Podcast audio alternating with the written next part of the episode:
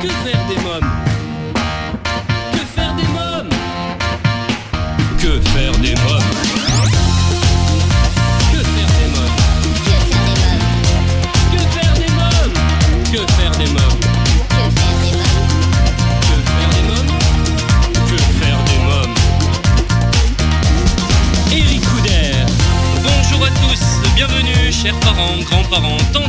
oncles, parrains et marraines, professionnels de la petite enfance, c'est Eric Couder. Je suis très heureux de vous retrouver pour un nouveau numéro de Que faire des mômes, votre magazine 100% famille. Les amis, aujourd'hui et comme chaque semaine avec mes invités, nous allons parler enfance, vous donner des conseils, des astuces et des idées pour divertir et occuper vos enfants.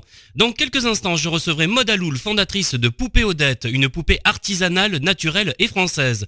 Anne-Sophie Bérard, commissaire de l'exposition Cause Toujours du hashtag à la rue qui se tiendra jusqu'au 9 janvier au Maïf Social Club à Paris. Laurence Poitou pour son livre jeunesse La forêt de phénoménaux aux éditions LC et Manuel Laborie et Jennifer Lesage David, co-directrice d'International Visual Théâtre IVT, le lieu de référence pour la culture sourde. Côté cinéma, nous découvrirons la bande-annonce du film Angry Birds, euh, copain comme cochon, et je vous présenterai le livre La petite fille qui nettoie le métro de Françoise Février et Valéria Ossibal aux éditions LC. Cette émission vous est proposée en partenariat avec Étoile de rêve. Étoile de rêve, c'est 15 ans d'expérience dans les événements pour enfants. Vous avez un anniversaire ou une fête de famille à fêter Plus, contactez-nous au 01 45 74 11 23. 01 45 74 11 23. Une équipe de professionnels est à votre écoute sur Paris et la région parisienne, dès la prise en charge de votre demande jusqu'au jour de votre fête. Je reçois à présent Maud Aloul, fondatrice de Poupée Odette. Bonjour euh, Maud Aloul. Bonjour Eric Couder. Alors vous êtes fondatrice de Poupée Odette, une poupée artisanale, naturelle et française. Alors quelle est l'histoire de cette poupée? Comment est née cette idée? Alors, Poupée Odette est née il y a un petit peu plus d'un an, lorsque je cherchais une belle poupée pour l'anniversaire du dernier de la famille. J'ai recherché dans de nombreuses boutiques, concept stores et sur Internet une poupée éthique euh, qui était fabriquée en France euh, dans des matières saines et j'ai fait chou blanc. Et c'est important pour moi de lui offrir un objet qui a des valeurs qui garderait de nombreuses années et dont on n'aurait pas à se soucier en fait de la qualité et de sa, et de sa durabilité. Et en parallèle, j'ai toujours adoré la couture que je faisais avec euh, ma grand-mère et ma mère à l'époque. Et Ouais. je me suis dit, euh, bah, pourquoi pas moi-même créer une poupée. Et j'en ai parlé à mon compagnon, ma famille, et je me suis lancée euh, dans l'aventure. Pourquoi lui avoir donné euh, comme nom Odette? Alors Odette, c'était le surnom de ma grand-mère adorée. Ouais. Et donc c'était une femme de, de caractère et c'est un hommage envers elle. Alors la poupée Odette est fabriquée à 100% en France dans vos ateliers à Paris. Hein Oui, tout à fait, c'est ça. Est-ce que c'est important pour vous que votre poupée soit made in France? C'est comme ça qu'on dit, me semble. hein Oui, Made in France, fa- Ouais. fabriquée en France. voilà. C'était vraiment hyper important. Euh, en fait, euh, j'avais ce concept dès le départ parce que pour moi, c'est gage euh, aussi de, de qualité. Et j'ai en effet pris du temps à trouver aussi des tissus de qualité surtout sains pour les enfants et pour l'environnement. Et s'il y a bien un objet sur lequel il faut être regardant sur les matières, euh, c'est bien la poupée ou le doudou, hein, parce que l'enfant reste collé à elle toute la journée et il peut la mettre euh, à la bouche. Donc euh, j'ai trouvé une pépite euh, qui correspondait exactement à ce que je cherchais. C'est une entrepreneur, donc c'est une femme qui réalise des tissus en France aussi et labellisé GOTS. Et c'est ces tissus que j'utilise pour le corps de ma poupée. Et GOTS, donc euh, vite fait, c'est un label en fait qui garantit la qualité biologique des tissus, mais aussi toute la chaîne de production. Donc tout ça, pour moi, c'était vraiment hyper important euh, de trouver un beau tissu sain, fait en France, et puis aussi euh, faire euh, ces poupées avec ma mère dans l'atelier à Paris. Oui, la poupée Odette est cousue de la tête aux pieds avec du coton biologique et d'une extrême douceur et certifiée GOTS comme vous étiez en train de me le dire, hein, c'est ça hein? Exactement, oui, tout à fait. Et GOTS, juste pour préciser, c'est donc toute la chaîne de production, mais ça va de la récolte de la matière jusqu'à l'étiquetage. Donc tout est regardé avec une extrême euh, rigueur. Très bien. Donc votre poupée Odette est cousue quatre mains, vous travaillez avec votre maman. Euh, quel plaisir vous ressentez de travailler en famille avec votre maman? Alors c'est vrai que c'est elle qui m'a appris euh, à coudre euh, et même à tricoter, aussi ma grand-mère, donc c'était important de l'inclure dans, ce projet. Et c'est vrai qu'on est proches toutes les deux, donc euh, elle aime bien mettre son petit grain de sel et aussi me conseiller. Et on travaille toutes les deux tous les jours, c'est vraiment hyper important de, travailler en famille, c'est plaisant en fait de bosser comme ça tous les jours. Alors, je souhaitais préciser que le moindre petit détail est brodé à la main, ce qui rend chaque pièce unique, hein. c'est-à-dire la, la, poupée est unique à chaque fois. Hein. Oui, tout à fait. Et on met aussi le prénom de, de l'enfant sur la poupée et elle est numérotée évidemment, donc on, les fait à la main. Donc tout est, en fait, tout est, tout est possible. Ouais. Alors pourquoi Odette est une poupée qui sauve la planète? J'ai lu ça dans votre dossier de presse. Oui, on aime bien dire que c'est la poupée qui, sauve la planète parce qu'on est très rigoureux sur les matières euh, utilisées et aussi euh, parce que forcément c'est à la demande, donc c'est du sur-mesure et on n'est pas du tout dans une production de masse. Et euh, je l'espère, si un jour notre nombre de, commandes explose, euh, on restera sur de l'artisanal avec les valeurs euh, qu'on a actuellement. C'est vraiment de la slow fabrication. On est sur une fabrication toute douce, poupée une à une, à la demande. Lorsque vous étiez petite, vous aviez une poupée? Ah oui. Ouais. Oui, oui, et je la garde. C'est vrai qu'elle est encore euh, dans une malle et j'aimais bien justement me poser la question autour de moi. Et c'est vrai que j'ai cette impression que tout le monde a encore ce, cette petite poupée, ce petit doudou euh, dans une petite valise ou dans, un, bah, dans une petite boîte euh, sous le lit ou dans un placard. Mais c'est vrai qu'on est toujours attaché à cet objet qui nous a suivis bah, pendant de nombreuses années. Donc, ouais, moi je l'ai toujours. Ouais. Combien de temps est nécessaire pour créer la poupée Odette? Alors, j'ai mis 13 mois avec ma mère pour la, créer. C'est de, nombreux dessins, une dizaine de prototypes. Donc après avoir euh, trouvé la taille des bras, euh, des jambes, il y a aussi euh, ben, toute la création du visage. Et c'est vrai qu'on dit coucher sur le papier pour un dessin, mais là c'est vraiment coucher sur le tissu. Donc avoir l'effet désiré sur euh, l'expression des yeux, l'expression de la bouche. C'est vraiment, euh, c'est du travail, il faut beaucoup de patience. Donc euh, c'est vrai que ça nous a pris 13 mois.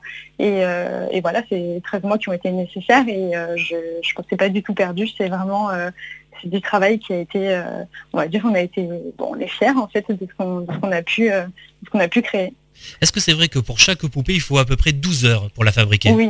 oui. Oui, bien sûr. Oui, en fait, tout est fait à la main et particulièrement, ce qui prend du temps, c'est les cheveux puisque c'est euh, la laine qu'on découpe euh, de 40 cm, euh, un fil par fil, ah et qu'on assemble sur la tête. Donc c'est vrai que ça, ça prend, ça prend énormément de temps.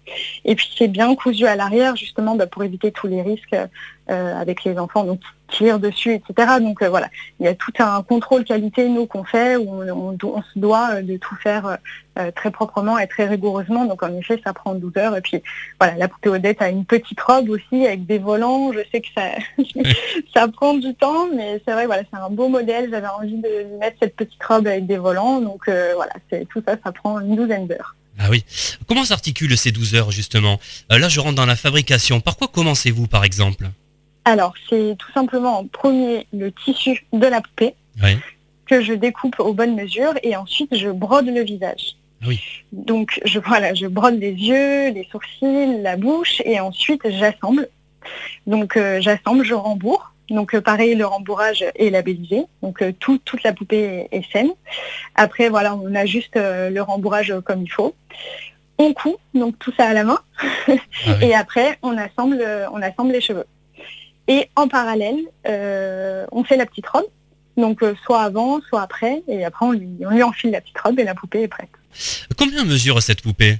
49 cm. 49 cm, d'accord. Quelles sont vos ambitions euh, pour euh, Poupée Odette? On aimerait bien devenir euh, la référence de la poupée artisanale en France. Donc euh, on fait tout pour, euh, on tient nos engagements, euh, voilà, on essaye de créer une communauté autour de nous. Il y a de plus en plus de mamans qui nous suivent sur, sur Instagram et de papas aussi. Et voilà, on croise les doigts et on espère pouvoir atteindre cette ambition. Avez-vous quelque chose à rajouter? Mais Merci beaucoup pour cette interview. J'espère que la poupée plaira à, tous. Et puis voilà, si c'est juste un petit message à faire passer, essayons de privilégier le, le fabriqué en France. Bien sûr, il hein, faut privilégier les fabricants français, je le redis également. Je vous remercie euh, Maud Aloul, merci beaucoup. Euh, poupée Odette, la poupée artisanale naturelle et française. Si vous souhaitez plus d'informations sur la poupée Odette, je vous invite à consulter le site internet poupéodette.fr. Euh, dans Que faire des mômes, il est temps à présent de parler cinéma. Que faire des mômes? Cette semaine, je vous parle de la suite du dessin animé Angry Birds, le jeu mobile à succès de ces dernières années. Angry Birds, copain comme cochon, c'est le titre euh, de ce film réalisé euh, par Turod Van Horman, avec notamment la voix de Karine Viard. Dans ce numéro, les oiseaux et les cochons continuent de se battre sans relâche, mais un nouvel adversaire vient bousculer la guerre entre les deux ennemis. Red, Chuck, Bomb et l'aigle vaillant recrutent Silver, la sœur de Chuck, et s'associent au cochon Léonard, son assistante Cournet et Gary. Ils vont devoir faire équipe pour une fois afin de terrasser la nouvelle menace. Découvrons la bande-annonce. Salut papa J'emprunte mes petites sœurs quelques minutes. Vous entendez ça? Comme On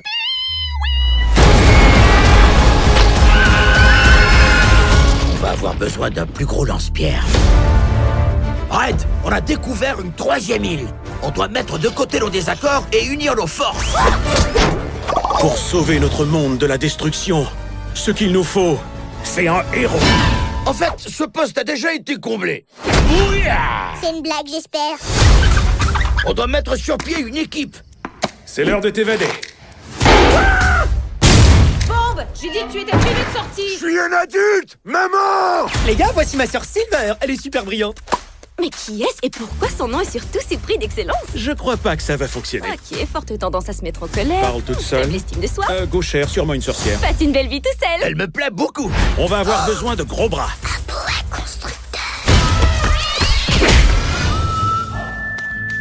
C'était pas beau à voir. Ok, première étape, se rendre jusqu'à l'île sans être aperçu. Tous ces gadgets ont été créés expressément pour la mission qui vous attend. Le premier est l'invisispray. Et on demeure invisible combien de temps au juste? Toute la vie. Hein? Quoi? Tina, ce sera pas possible de se voir ce soir. Alors, quel est le plan? Je sais ce que je fais. Faut faire avec ce qu'on a. Lâche ça. Non, donne-le-moi. Hey Il nous faut un déguisement. Boudin. Oh non Mais qu'est-ce que vous fabriquez? Angry Birds, copain comme cochon, aussi hilarant que le premier, c'est un film à voir en famille.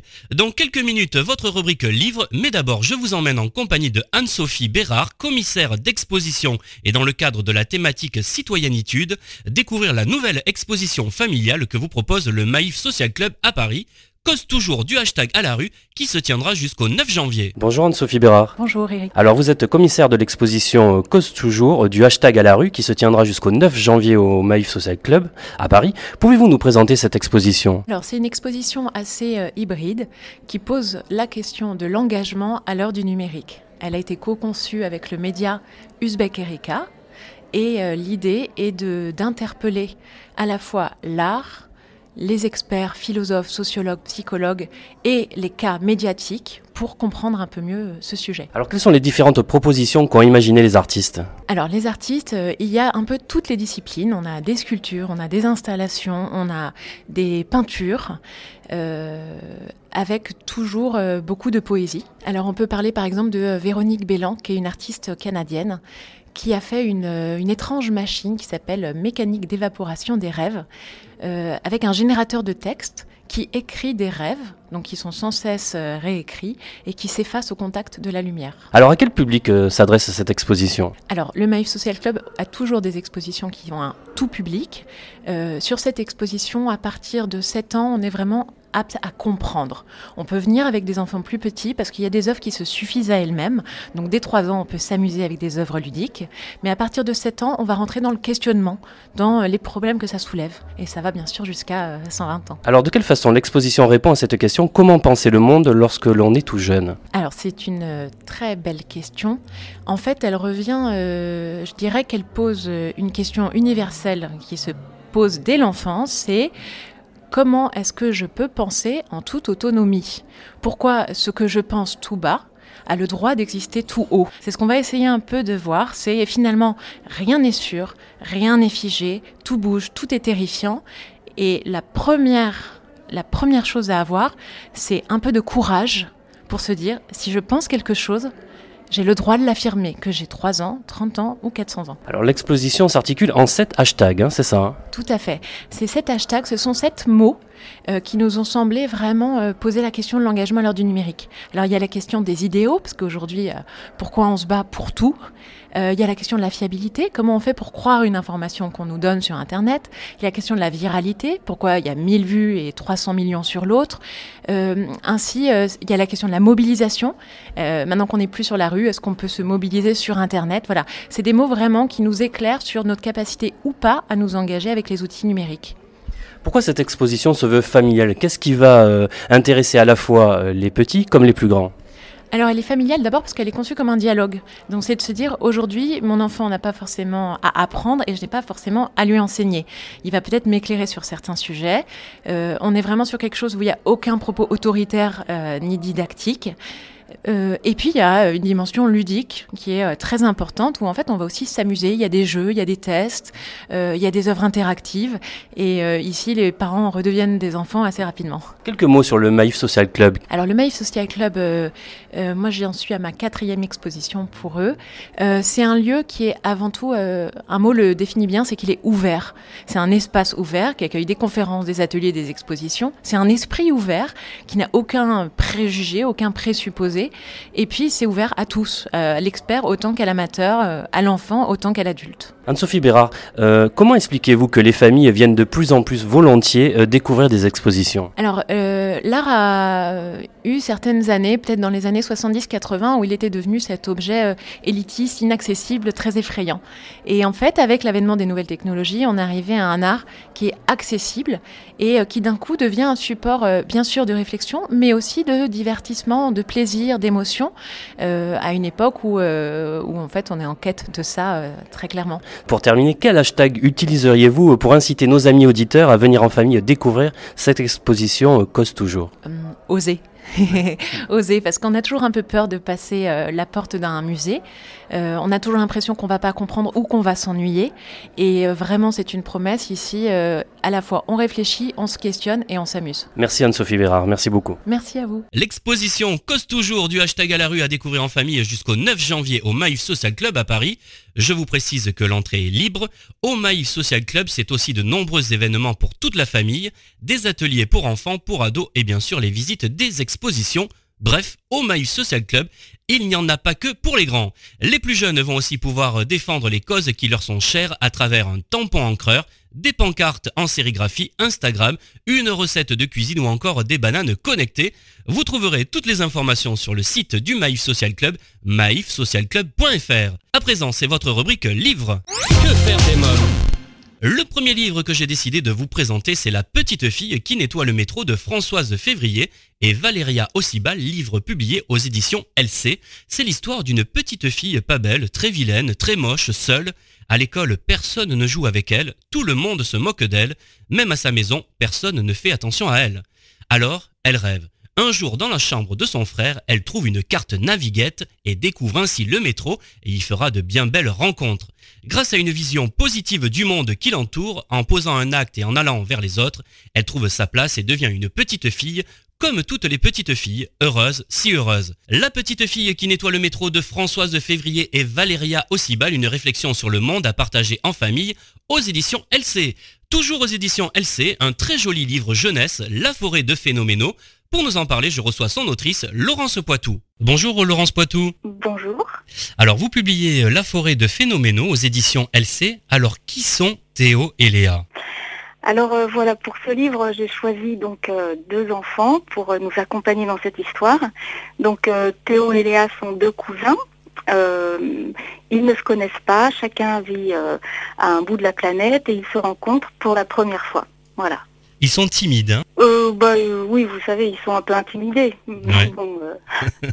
Euh. la maman de Léa tient une boutique de farce et attrape, hein Oui, oui, oui, tout à fait. C'est en fait ce qui permet l'intrigue de, pouvoir commencer, puisque puisqu'ils vont visiter cette boutique et puis sans du tout se douter que l'un des objets est magique, et eh ben, ils vont pouvoir être transportés comme ça dans une autre dimension grâce à, grâce à un coffre. Donc il fallait absolument une boutique de farce et attrape. Que se passe-t-il justement une fois que Théo et Léa entrent à l'intérieur de ce coffre? Alors, euh, eh bien, c'est comme un peu sur un tapis volant, donc euh, ils se retrouvent un petit peu euh, transportés dans les airs, ne comprennent pas ce qui se passe, et puis ils vont atterrir dans un endroit inconnu pour eux. Donc, en fait, c'est un peu l'image du monde. J'ai choisi d'utiliser l'image de la forêt parce que, bah, pour la densité, le, le, mystère des forêts. Et donc, à l'intérieur de cette forêt, il va y avoir des phénomènes. Et donc le guide qu'ils vont rencontrer, euh, phénoménaux, c'est justement un caméléon, puisque euh, bah, puisqu'il s'agira justement de les faire, euh, comment dire, de les faire changer de dimension. Et plus particulièrement, alors c'est pas, ça, reste une histoire simple, simple, courte, vraiment conçue pour des enfants à partir de 4 ans, mais quand même, néanmoins, le propos sous-jacent peut être vu comme complexe, puisque en fait j'ai envie un petit peu de leur euh, de leur mettre la, puce à l'oreille en leur parlant de comment dire de la porosité de l'individu face à son environnement, euh, du lien qu'il peut y avoir entre l'extérieur et l'intérieur, donc leur propre paysage intérieur avec leurs sentiments, euh, leurs actes, leurs pensées, et puis ce qui va se refléter ensuite à l'extérieur pour, pour tisser comme ça une passerelle euh, entre les deux. Donc euh, c'est pour ça que le caméléon me, paraissait euh, tout à fait adéquat, puisque avec les couleurs, eh bien, on voit très clairement cette porosité et, ce, et cette faculté d'être toujours en lien avec le monde, qui n'est plus si extérieur que ça, puisqu'il est complètement branché sur ce qui se passe à l'intérieur de la personne. Alors vous me parliez de phénoménaux, donc le caméléon, mais également un poisson, un poisson aux quatre yeux. Oui, alors justement, euh, après avoir vu un petit peu ces phénomènes de miroir dans la forêt, ils vont rencontrer les animaux de la forêt et ils vont être baladés comme ça en voyage. Alors le premier à les inviter, c'est le poisson quatre yeux. C'est un poisson qui habite dans les tropiques, euh, dans la mangrove, et il a une particularité intéressante, c'est qu'il a donc deux globes oculaires, mais dans chacun des globes oculaires, il a deux yeux. Donc euh, un œil pour regarder vers le haut et un œil pour regarder vers le bas. Il y a également euh, Mimi l'abeille et puis il y a Zaza. Qui est Zaza? Alors Zaza la girafe, c'est euh, eh bien c'est le troisième animal. Et du coup, il va, ils vont galoper sur son dos dans la savane africaine. Et alors pourquoi est-ce que j'ai choisi la girafe? Eh bien parce qu'en fait, c'est Bon bah déjà c'est un c'est un animal qui est très grand. Et donc euh, il a un peu une vue euh, qui surplombe les choses avec une sorte de alors c'est pas du tout du tout un traité philosophique pour enfants mais il y a quand même plein de il y a plein d'élan vers euh, quand même des pistes de réflexion. Et donc la girafe bah oui il a, elle a une vue en hauteur donc un peu détachée, un peu philosophique. Et puis en plus, elle a un très grand cœur puisque c'est, elle a besoin d'une pompe importante pour faire circuler son sang de, ses orteils jusqu'à ses oreilles. Et en plus, il se trouve que c'est un animal qui a été choisi pour, euh, pour la CNV, euh, comme mascotte de la CNV, la communication non violente qui m'a euh, servi de source d'inspiration pendant un certain temps. Très bien. Alors Laurence Poitou, alors vous signez à la fois euh, les textes et les illustrations. Hein oui, oui, oui. Comment travaille-t-on justement? Est-ce que vous commencez par écrire l'histoire ou alors euh, vous commencez à faire des croquis, des dessins? Pour celui-ci, j'ai commencé par l'histoire. Et puis j'ai hum, voulu appuyer cette histoire sur justement une, un contraste entre l'univers du noir et blanc et l'univers de la couleur. Donc tous les fonds et les personnages secondaires sont euh, dessinés à la main. Euh, enfin, tout est dessiné à la main de toute façon. Mais tous les fonds sont dessinés au crayon noir ou crayon à papier. Euh, donc on va du, là on est dans les nuances de gris, on va du noir foncé jusqu'au blanc du papier. Et pour, pour mettre en valeur les éléments essentiels, je suis passée à la couleur, donc c'est des couleurs très saturées, ça a été fait au pastel. Et donc voilà, il y a des rouges vermillons, euh, vert printemps, euh, jaune d'or, euh, uniquement sur les personnages ou les éléments principaux. Parlez-moi de vous. Comment est née cette envie d'écrire pour les enfants? Comment ça vous est venu? Oh ben en fait c'est parce que j'ai fait les beaux-arts euh, dans donc je, fais des dessins d'artistes et des peintures euh, depuis très longtemps et j'ai remarqué quand même qu'il y avait une très forte tendance à chercher du sens dans tout ce que je faisais au niveau de la création euh, picturale. Donc en fait, chercher du sens, c'est-à-dire chercher de l'histoire, chercher un propos qui puisse avoir un, bah, un sens justement.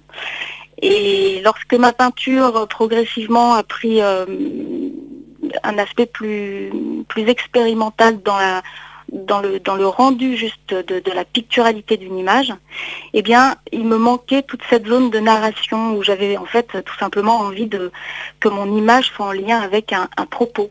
Et donc, euh, bah, j'ai décidé de, de, faire des livres justement pour pouvoir assouvir cette envie de, de compter, euh, de raconter. J'en ai fait deux autres avant celui-ci, mais celui-ci est le premier à être publié. C'est comme ça que je suis arrivée à l'édition pour enfants. Comment est née justement cette idée de la forêt de phénoménaux Alors déjà, c'est vrai que j'ai une grande affinité avec le monde végétal. C'est quelque chose qui me parle. J'adore avoir les mains dans la terre, j'adore euh, cultiver. Euh, euh, j'ai eu la chance de, de voyager en Amazonie.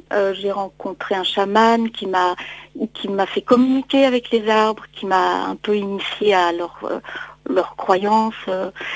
Euh, qui consiste à dire que tout ce qui est vivant euh, a un esprit et donc on peut communiquer comme ça avec un arbre, avec une plante, avec, euh, avec un élément naturel. Ça m'a beaucoup inspiré pour cette histoire, c'est vrai. Et alors après, lorsque, bah, lorsque j'ai utilisé la forêt, bah, je me suis dit, mais en fait, c'est l'image du monde l'image du, contact avec ce qui est vivant autour de moi, que ce soit euh, animal, végétal, euh, minéral. Euh. Quelles étaient les histoires que vous lisiez lorsque vous étiez petite fille? Bah, C'est pas du tout original, mais c'est Alice au pays des merveilles. Ah oui? J'adore. Ah j'adore. Ce changement d'échelle, cette ce changement de dimension, le, terrier du lapin, on, va rentrer dans les profondeurs d'un mystère qu'on ne connaît pas, qui va se dévoiler, et puis ce qu'on pensait être euh, rigide, euh, comment dire, solide, va se va devenir évanescent, euh, fluide, élastique. Les choses changent en permanence. Elle devient petite, elle devient grande. Oui, oui. Et puis le, le non-anniversaire. oui, oui, j'ai beaucoup aimé. Oui, oui, Laurence Poitou, vous travaillez déjà sur un autre ouvrage? Oui, mais euh, il est encore en chantier, là, je ne peux pas trop en parler, mais euh, oui, en fait, euh, quand on commence, on ne peut plus s'arrêter. Ah oui À quel moment vous travaillez justement? Est-ce qu'il y a un moment de la journée, un endroit où vous aimez justement travailler? Ah oui, absolument. Alors j'ai été, en fait, j'adore me lever très tôt, parce que le, moment le plus propice, c'est bah, avant que l'activité autour de moi bourdonne de partout, des voitures, des gens, des... lorsque tout le monde dort encore, euh, là c'est génial. Dans la saison chaude, c'est plutôt 4 heures du matin. Ah Dans la saison froide, c'est plutôt 6 heures du matin. Mais le moment, euh, le moment le plus propice, c'est très tôt le matin. Oui. Ouais, ouais. J'aime beaucoup ce, moment. On voit encore la lune. Quand c'est les jours de pleine lune, c'est magnifique. Il y a un ciel étoilé. Euh. Enfin, j'ai la chance de vivre au bord de la mer et, ah et du coup, c'est magique, quoi. Alors, pour terminer, quelques mots sur les éditions LC. Donc les éditions LC, alors c'est Cécile Langlois, euh, donc, euh, donc mon éditrice euh, vit à Paris. Je lui ai apporté plusieurs projets puisque j'en avais d'autres sous le coude. Je l'ai pris, ben, enfin elle m'a dit, ben ok, banco sur celui-ci, on va essayer sur la forêt de phénoménaux. Donc je lui suis très reconnaissante de m'avoir donné cette, euh, cette opportunité de publier pour la première fois. Très bien. Bah, je vous remercie euh, Laurence Poitou. Merci beaucoup. Merci beaucoup. La forêt de phénoménaux de Laurence Poitou aux éditions LC. Un livre à vous procurer sans plus attendre. À présent, dans Que faire des mômes, je reçois Emmanuel Laborie et Jennifer Lesage David, co-directrice d'International Visual Théâtre, IVT, un lieu dédié à la culture sourde. Bonjour Emmanuel Laborie et Jennifer euh, Le Sage David. Alors vous êtes euh, co-directrice d'International Visual Théâtre, IVT. IVT est le lieu de référence pour la culture sourde. Quelle est l'histoire de ce lieu? Alors euh, IVT a 42 ans. Donc c'est la première compagnie de comédiens sourds. C'est également le premier centre de formation de, sur la langue des signes en France et la première maison d'édition.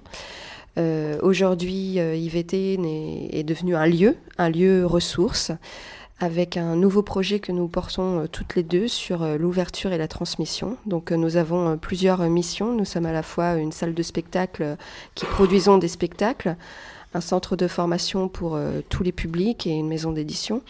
Et le projet, c'est vraiment d'être ouvert à tous les publics et d'accompagner les compagnies émergentes qui travaillent sur la langue des signes avec un, un regard extérieur, une mission d'accompagnement, d'expertise sur différentes propositions.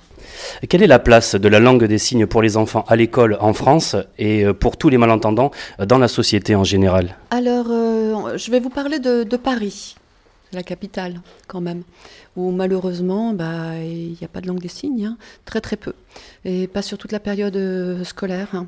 C'est un parcours du combattant pour les parents qui font le choix de la langue des signes pour leur enfant. En ce qui me concerne, euh, la capitale de la langue des signes, c'est Toulouse, en France pour moi, parce que là-bas, il y a le cursus scolaire qui est assuré euh, de la maternelle jusqu'au bac avec de la langue des signes, et pour les enfants sourds, pour leur permettre de faire leurs études. Alors je voudrais en savoir un peu plus également sur la collection euh, dictionnaire euh, qui propose notamment une forme adaptée aux enfants que vous proposez. Hein. Oui, oui, en effet, ça nous a semblé essentiel de travailler pour les enfants, parce que pour eux, c'est un besoin, ils ont besoin de cette langue pour pouvoir communiquer. ce dictionnaire pour les enfants est vraiment un bel outil qui va permettre aussi l'échange avec les parents, euh, et on peut découvrir des comptines. La langue des signes, c'est une langue de partage, je l'ai toujours dit. Hein. C'est une langue qui s'adresse à tous et que tout le monde peut utiliser. Alors IVT sur tous les fronts, spectacles, ateliers, formations, expositions, conférences. Alors quelques mots sur la saison 2020 qui s'annonce pétillante et diversifiée et très familiale également. Hein. En effet, euh, nous allons ouvrir notre saison avec Le Petit Prince. C'est une reprise là, cette saison. Comme le disait euh, Jennifer, nous accompagnons des compagnies émergentes. Et là, c'est un artiste metteur en scène, Risto, donc c'est sa toute première euh, mise en scène, Le Petit Prince, qui s'adresse à tous les publics. Et quand je dis à tous les publics, je veux dire pour les sourds et les entendants. S'il vous plaît, dessine-moi un mouton.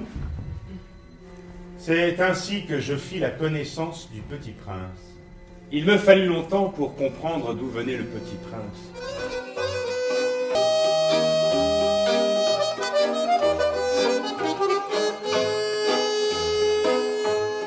Ordonne de m'interroger. Sur quoi je règne? Euh, Je règne hmm, sur tout.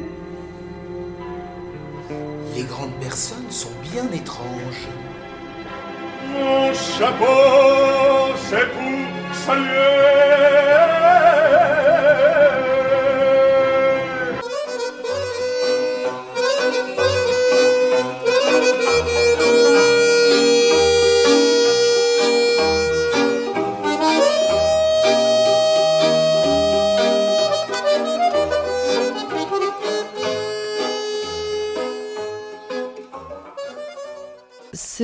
Un texte qui est très très connu, un texte de référence, euh, quand même Le Petit Prince, et beaucoup de personnes sourdes ne le connaissent pas tout simplement parce qu'ils n'ont pas eu accès à la langue des signes, euh, qu'ils ont été dans une éducation, une rééducation euh, oraliste et qui n'ont pas du tout les connaissances, la culture nécessaire. Donc là, ce travail, bah, c'est d'abord un, comment dire, on, va retravailler ce, ce spectacle de façon à pouvoir le représenter auprès des parents et des enfants. Et vraiment, j'invite tout le monde à venir voir ce spectacle. Très bien. Emmanuel Laborie et Jennifer le sage David. Qu'avez-vous envie de rajouter pour donner envie aux familles qui nous écoutent, aux parents, aux grands-parents, aux oncles, aux tantes, euh, pour venir découvrir votre lieu, vos spectacles? Alors effectivement, euh, cette saison, nous avons euh, plusieurs propositions à destination des familles. On a plusieurs spectacles, notamment qui commencent à partir de 18 mois avec Boom sur un week-end en novembre. On a aussi Peter Pan, mis en scène par Ramesh Meyapan, qui vient d'Édimbourg on a du ballet, on a plein de propositions différentes, vent debout, et on a également le premier week-end euh, qui est un festival familial. Donc sur un week-end, on a plusieurs propositions artistiques où on peut composer son programme sur mesure, et c'est vraiment dans une ambiance euh, conviviale et pour toute la famille. On a aussi des ateliers théâtre euh, enfants en langue des signes, et on a plusieurs propositions pour eux d'action culturelle. Très bien, je vous remercie Emmanuel Laborie et Jennifer Le Sage David. Merci beaucoup. Merci à vous. International Visual Théâtre IVT a concocté une riche programmation pour les familles.